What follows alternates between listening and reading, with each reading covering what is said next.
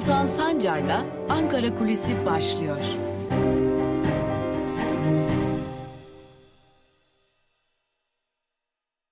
Merhabalar sevgili Özgürüz Radyo dinleyicileri haftanın ikinci gününden Özgürüz Radyo'dan ve Özgürüz Radyo'nun YouTube hesabından tekrar merhabalar. Bugün Ankara Kulisi programında pandeminin yarattığı bir etkiyi konuşacağız.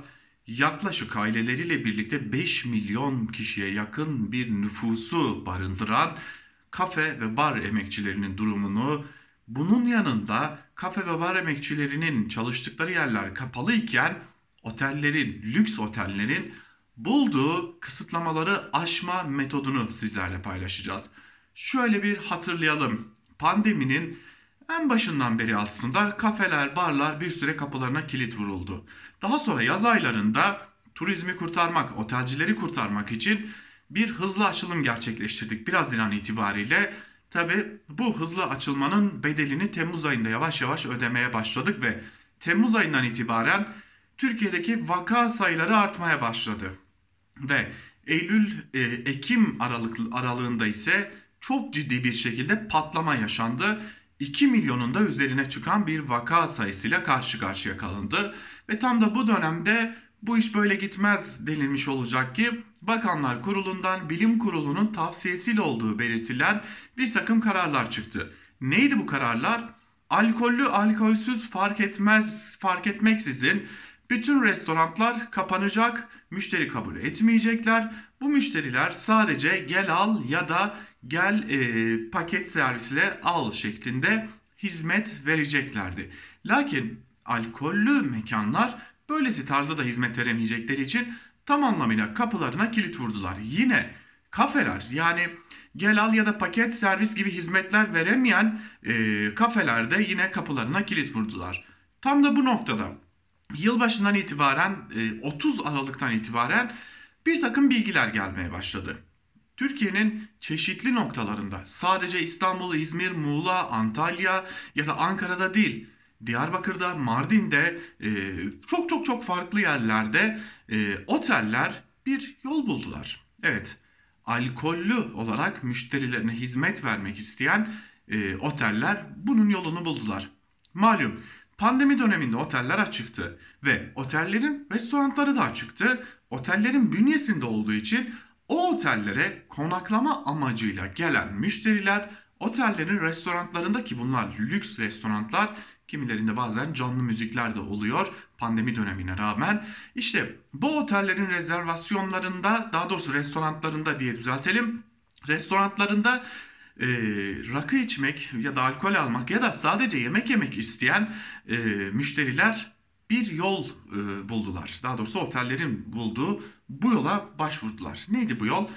E, sadece bir akşamlık gelip rakı içmek ya da yemek yemek isteyen müşterilerini otellerinde konaklıyormuş gibi gösterdiler. Yani sistemlerine kaydettiler.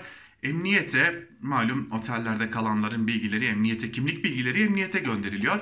Emniyete de falanca kişi benim otelimde kalmaktadır şeklinde bir bildirimde bulundular. Yani bu yolla o müşteriler otellerde kalıyormuş gibi görünerek aslında sadece restoranlarını kullandılar. Alkollü ya da alkolsüz e, yemeklere katıldılar, eğlenceler düzenlediler.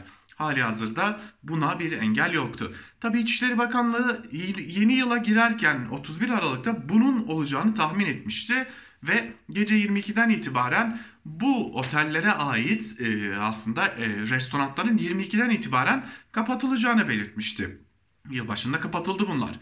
Ama yılbaşı dışında kalan e, zaman dilimlerinde bu oteller bu hizmetlerini vermeye devam ettiler.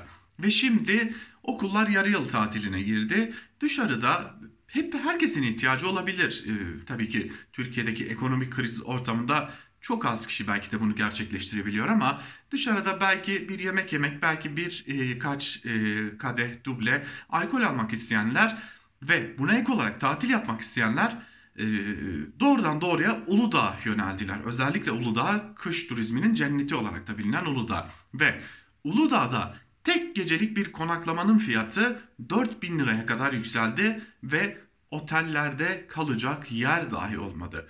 Buraya gidenler hem e, canlı müziklerle hem restoranlardaki eğlencelerle hem de oturup yemek yiyerek içerek e, rahatlıkla pandemi öncesindeki hayatlarını kalabalıklar içerisinde sürdürebiliyorlar ki o görüntüler sosyal medyada da yayınlandıkça tepki topladı.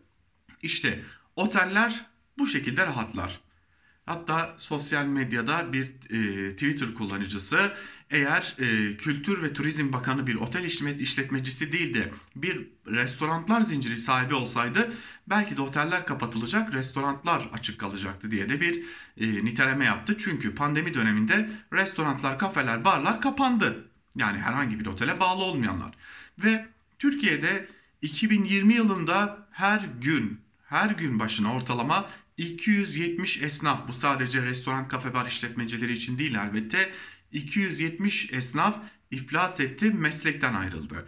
Buna ek olarak restoran, kafe, bar emekçileri kapalı olanlar e, bu bunlarda çalışanlar dün Türkiye'nin dört bir yanında sokağa çıktılar geçinemiyoruz artık dediler. Oteller bu kadar rahat çalışırken bizim ne günahımız bizim ne suçumuz var diyerek de tepki gösterdiler. Peki Ankara'da bu tepki duyuluyor mu? Evet Ankara artık bu tepkiden cidden e, rahatsız olmaya başladı. Korkmaya başladı demiyorum ama rahatsız olmaya başladı. Bunun yöntemleri Ankara'da aranıyor ve işte bilgiyi de burada verelim. Önümüzdeki haftalarda çok yakın bir zaman dilimi olmasa da önümüzdeki birkaç hafta içerisinde kimi restoran, kafe ve barların HES kodu şartıyla sıkı denetimle açılabileceğine dair ihtimal giderek güçleniyor. Çünkü otellerin uyguladıkları bu hileli metotlar restoran, kafe, bar emekçilerinin geçinmekte zorlanmaları, artan iflaslar nedeniyle bu ihtimal giderek güçleniyor. Artık Ankara'da nasıl yaparızın yolu, yöntemi aranmaya başlanmış durumda.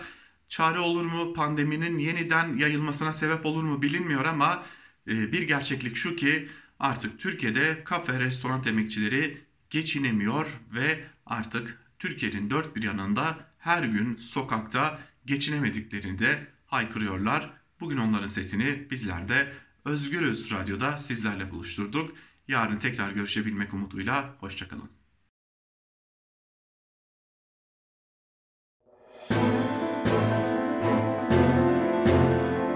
Altan Sancar'la Türkiye basınında bugün başlıyor. Merhabalar, günaydın sevgili Özgürüz Radyo dinleyicileri. Haftanın ikinci gününde Özgürüz Radyo'da güne Türkiye basınında bugün programıyla başlıyorsunuz. Her zaman olduğu gibi bugün de gazete manşetlerini ve günün öne çıkan yorumlarını aktarmak üzere sizlerle birlikteyiz. İlk gazete bugün Cumhuriyet olacak. Cumhuriyet gazetesinin manşetinde tek adam kavgası sözlerine yer veriliyor ve ayrıntılarda şunlar var. AKP'lilerin emir ve görüşlerinize hazır dediği bakanların her açıklamalarında Cumhurbaşkanımızın talimatlarıyla ifadesini kullandığı dönemde Erdoğan CHP'de tek adamcağız siyasetinin işlediğini söyledi. Erdoğan Kılıçdaroğlu için herkesi susturarak diktatörlüğünü sergiliyor dedi. Erdoğan'ın tek adamlık konusunda yol arkadaşı aradığını belirten Kılıçdaroğlu bunu yaparken de adamcağız diyerek beni aklınca küçümsüyor. Bu söylemler zavallılığın ve korkunun eseridir. Milleti sorunlar karşısında çözüm üretemeyen Erdoğan'dan kurtaracağız demiş CHP Genel Başkanı Kılıçdaroğlu da. Ve bugün Özgürüz Radyo'da Ankara kulisinde de yer verdiğimiz bir bilgi günde 273 esnaf kepenk kapattı. Halkın günden güne yoksullaştığını, iflasların her geçen gün arttığını görmeyen esnafın yazar kasam kilitli borç içindeyim çığlığını duymayan iktidara en çarpıcı ve somut yanıt Türkiye Esnaf ve Sanatkarlar Sicil gazetesinden geldi. Verilere göre 2020'de her gün ortalama en az 273 esnaf iflas etti. 2020'de en az 99 bin, 99 bin 588 esnaf meslekten ve sicilden terkini yaparak kepenk kapattı. Eve ekmek götüremiyoruz diyen esnafa bana çok abartılı geldi. Al keyif çayı iç diyen Cumhurbaşkanı Erdoğan'a bu kez de Ankara'da kafe ve bar emekçileri seslenerek parti kongreleri yapılabiliyorsa iş yerleri de açılsın dedi. Cumhuriyet Gazetesi'nden bir diğer haber. Dostlar masada görsün. Türkiye ile Yunanistan 5 yıl sonra masaya oturdu. Gizlilik gereği açıklama yapılmazken sonraki ön görüşme Atina'da olacak. Karşılıklı gözdağı ise sürdü. Yunanistan Rafale uçakları ve fırkateyn alımı için Fransız Bakan Parili'yi ağırladı. TSK Akdeniz'de eğitim uçuşu yaptı deniliyor haberde. Ve böylelikle Cumhuriyet gazetesini noktalayalım. Geçelim bir diğer gazeteye, Bir Gün gazetesine. Gazetenin manşetinde milli eğitime vezne daveti sözleri var. Ayrıntılara hep birlikte göz atalım. Eğitim kurumlarında yaşanan ekonomik problemler SGK verilerine de yansıdı. Aralarında Milli Eğitim Müdürlüklerinin de yer aldı. Çok sayıda eğitim kurumu bazı alacakların yeniden yapılandırılması ile bazı kanunlarda değişiklik yapılması hakkında kanun kapsamında borç yapılandırma başvurusunda davet edildi. Milli Eğitim Müdürlükleri ile okulların SGK'ya olan vadesi geçen borç toplamının 50 milyon liraya ulaştığı tahmin edilirken yalnızca Şanlıurfa Milli Eğitim Müdürlüğü'nün borcunun 1 milyon lira olduğu öğrenildi. Siverek, Suruç ve Harran Milli Eğitim Müdürlüğü'nün, Müdürlüğü'nün vadesi geçmiş SGK borcu kayıtlara 2 milyon lira olarak geçmiş deniliyor ve gitgide devletin kendi kurumları bile görüyoruz ki borçlarda boğuluyor. Geçinemiyoruz başlıklı bir diğer haber. Ülkede hala kontrol altına alınamayan salgın nedeniyle binlerce iş yeri 20 Kasım'dan bu yana kapalı. İşsiz ve gelirsiz kalan kafe bar çalışanları dün 5 şehirde ortak açıklama yaptı. Emekçiler taleplerini bir kez daha haykırdı. Geçinemiyoruz diyen kafe bar çalışanları tedbirler alınsın, iş yerleri açılsın talebinde bulundu. Demokratik kitle örgütleri de aileleriyle birlikte 10 milyon insan açlığa, yoksulluğa mahkum edilmiş durumda açıklaması yaptı. Ve bir diğer haber anti-Trump çizgisi Erdoğan'ın kabusu. İktidar Batı'yı ikna etmekte zorlanıyor. Trump siyasetiyle ortak dil tutturan Ankara'nın bölgede belli bir programla ilerlemeyi düşünen Biden'la bu diyaloğu yakalaması zor gözüküyor. Ankara yeni ortaklar bulmaya çalışıyor. Profesör Doktor İlhan Uzgel Erdoğan'ın bir süredir Biden'ın çizdiği eksene kaymaya çalıştığını ifade ederken siyaset bilimci Doktor Esen Washington'daki anti-Trump çizgisi de Türkiye'ye çok zarar verecektir görüşünde şeklinde ayrıntılar aktarılmış. Bir gün gazetesini de böylelikle noktalayalım ve Evrensel Gazetesi'ne hep birlikte göz atalım. Gazetenin manşetinde patronların fabrikaları işçilerin borcu büyüdü sözleri var. Pandemi sürecinde on binlerce işçinin geliri düştü, işçiler geçinebilmek için borca yöneldi. Şirketler ise fabrikalarını büyütüp karlarını arttırdı. Çorlu'da tekstil iş kolunda çalışan işçiler kısa çalışma ödeneği, ücretsiz izin, iğneden ipliğe gelen zamlarla birlikte pandemi sürecini borçla geçirdiklerini söyledi. Gözlerinin ücret zammında olduğunu ifade eden işçiler neredeyse aç kaldık, şimdi bu kayıpların karşılanmasını istiyoruz dedi. Pandemi sürecinde şirketler ise karını arttırdı.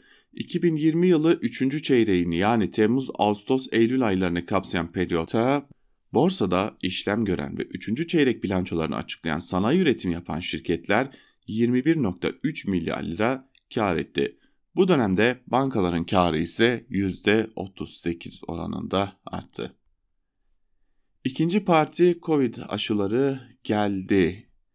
Çin'den sipariş edilen Covid-19 aşılarının ikinci partisi Türkiye'ye geldi. CoronaVac'ın 6,5 milyon dozluk ikinci partisi kontrollerin ardından 14 gün analiz edilecek ve bu analizlerin ardından aşılar kullanıma girecek. Sağlık Bakanı Fahrettin Koca ise program dahilinde 80 yaş üzeri vatandaşların aşılanmasına başlanacaklarını söyledi. Sağlık Bakanlığı'nın aşı planına göre birinci aşamada yer alan sağlık çalışanları ve 65 yaş üstünün en az 8,5 milyon kişi olduğuna dikkat çeken TTB COVID-19 İzleme Kurulu üyesi doçent doktor Cavit Işık Yavuz, bu nedenle bu aşamada en az 17 milyon doz aşı gerekiyor ancak gelen 6,5 milyon doz aşıyla ancak bunun yarısını temin edebiliyoruz dedi diye de ayrıntılar düşürün e, aktarılmış. Yani bu e, kazan daha çok su kaldırır ve biz e, daha çok uzun süre fellik fellik aşı arayacağız gibi görünüyor. Öte yandan dünyada biliyoruz ki e, bir diğer yandan da aşı turizmi adım adım gelişiyor. Ve geçelim bir diğer gazeteye. Şimdi de Yeni Yaşam gazetesine göz atalım. Yeni Yaşam gazetesinin bugünkü manşetinde yoksulluk verileri Birleşmiş Milletler'den gizleniyor sözlerine yer veriliyor ve şunlar kaydediliyor. Hükümet Türkiye'de yoksulluğun olmadığını söylese de yoksulluk sanılandan bile daha derin. Derin yoksulluk ağından Hacer Foggo salgın döneminde sahaya çıktıklarında karşılaştıkları yoksulluğu anlattı. Yoksulluğun büyük olduğunu biliyordum ama bugün kazan, kazanması ertesi gün kazanıyordu. Komşudan bir şeyler alıyordu. Bir şekilde tencere kaynıyordu. Ama bu defa hiçbir şey yoktu. Uzun süredir yoksulluk çalışmama rağmen benim içinde bu kadar derin bir yoksulluk sürpriz oldu. Fogo, derin yoksulluk demek sizden sonraki kuşağa çocuğunuza miras olarak yoksulluğu bırakacaksınız demektir. Şimdi çocuklara bu yoksulluk miras bırakılıyor derken Türkiye'nin Birleşmiş Milletler ile veri paylaşmadığını paylaşmadığını kaydediyor. Türkiye 2014'e kadar çok boyutlu yoksulluğa dair verileri vermiş Birleşmiş Milletler'e. Sonra vermemiş. Verileri vermeyince BM Türkiye için yoksulluğa karşı bir strateji çizmemiş. Çok boyutlu yoksulluk her ailede her bireyin yoksulluğunu ölçüyor diyerek de ayrıntılar aktarılmış. İşte madem e, yoksulluk var o zaman biz yoksulluk verileri yokmuş gibi yaparsak yoksullukta olmaz stratejisi. E, tabii bunu nereden hatırlıyoruz? İşte bunu e, malumunuz olduğu üzere TÜİK'in işsizlik verilerini değiştirmesinden, işsizlik verileriyle oynamasından da hatırlıyoruz. Bunun ondan pek de bir farkı yok aslında. Geçelim Sözcü gazetesine. Sözcünün manşetinde mazide kalan hoşgörü sözleri var. Eski siyasi karikatürlere bakınca anlaşılan acı gerçek deniliyor. Siyasette hoşgörünün yerini tahammülsüzlük aldı. İşte şimdiki siyasiler böyle hicvedilse çizenin başına gelmedik kalmazdı dedirten karikatürler var. E, Türkiye'den çeşitli siyasetçilerin özellikle de Süleyman Demirel'in, Turgut Özal'ın, e, Erdal İnönü'nün hatta e, Arpaslan Türkeş'in e, resmedildiği, e, karikatürize edildiği, Özal'ın karikatürize edildiği görseller var. Bir diğer haber yine diğer gazetelerde de rastladığımız esnaf da çalışanı da can çekişiyor şeklinde yine kafe ve bar emekçilerinin e, çekiştikleri can anlatılmış, durumları anlatılmış. Şehirde yasak dağda serbest başlıklı bir haber ise şöyle. Uludağ başta olmak üzere kayak merkezlerinde korona te- e, tedbirlerinin uygulanmaması sömestr tatilinde eve hapsolanları kızdırdı. Kayak pistlerindeki kalabalık ile sosyal mesafesiz gece eğlencesini görenler bu virüs dağda bulaşmıyor mu diye de sormuş. Vallahi herhalde bu virüs bulaşsa bile yoksulu öldürüyor, fakire e, fakiri öldürüyor, zengine bir şey yapmıyor. Ve geçelim Karar Gazetesi'ne. Karar Gazetesi'nin manşetinde Körfez'de sessiz bekleyiş sözleri var. Ayrıntılar ise şöyle.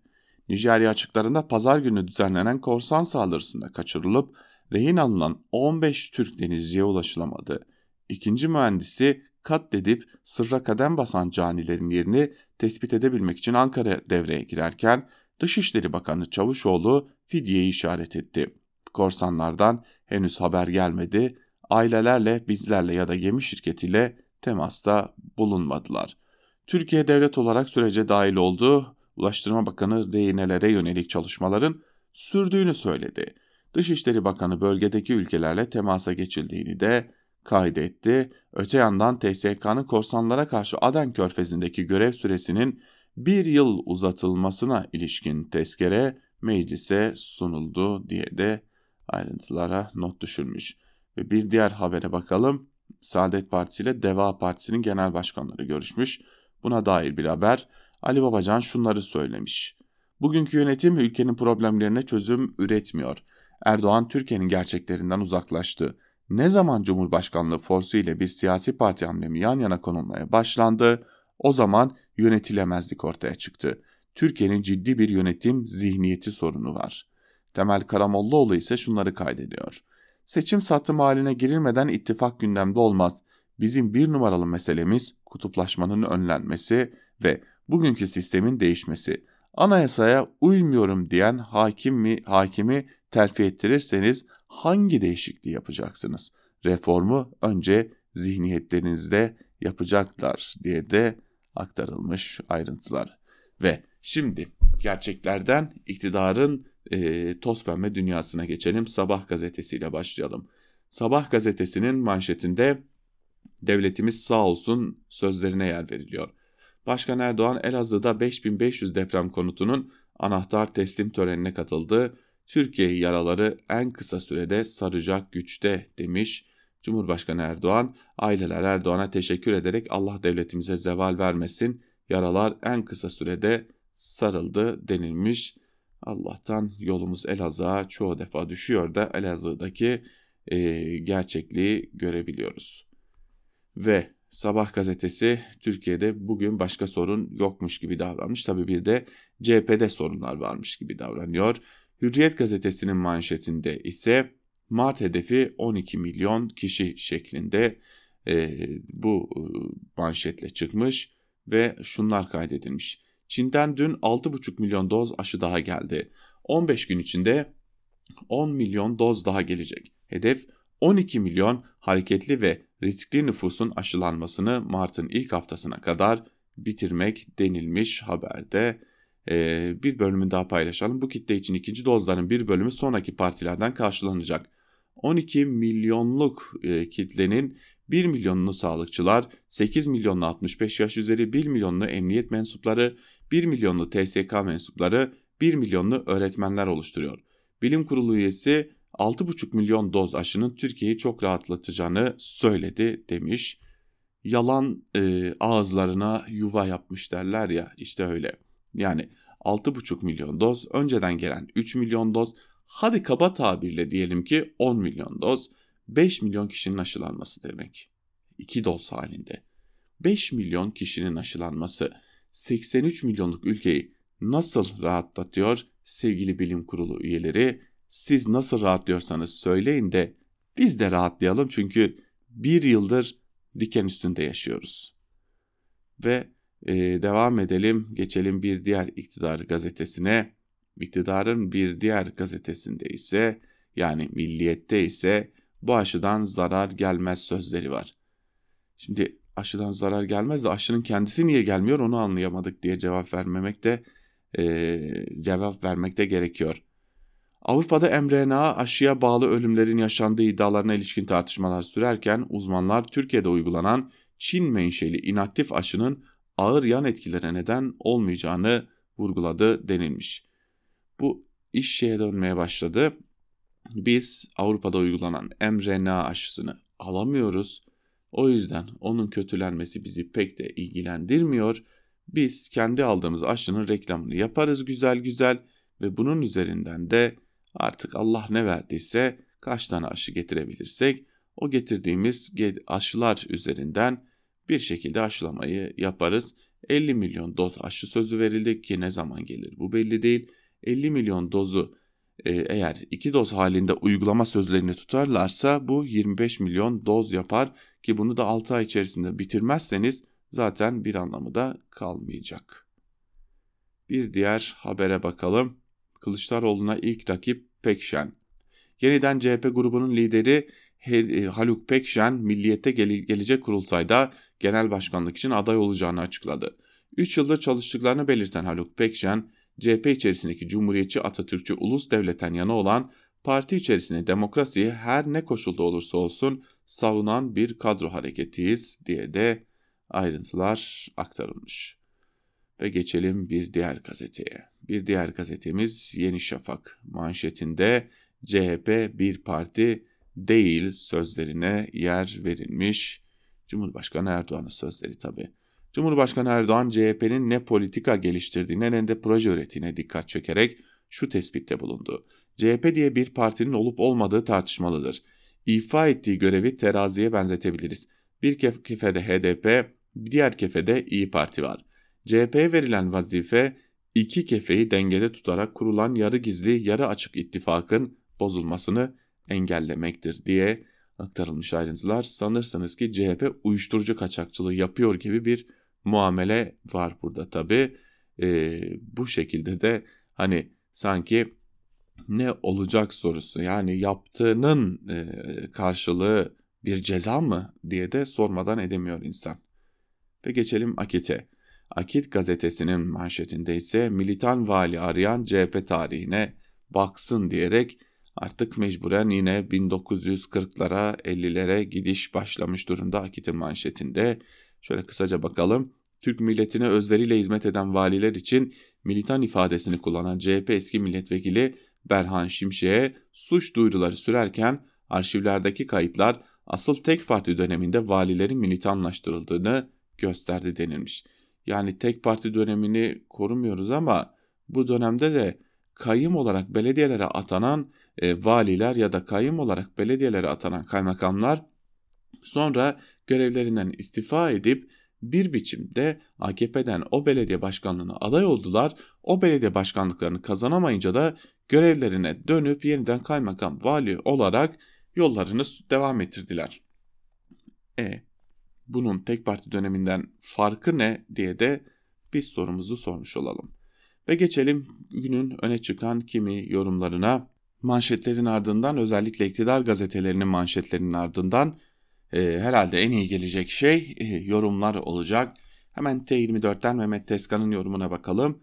Erdoğan alttan kopmuş e, diye diyor Teskan ve yazısının bir bölümünde şunlar kaydediliyor. Galiba Erdoğan saraya kapandıktan sonra bu özelliklerini yitirmeye başladı.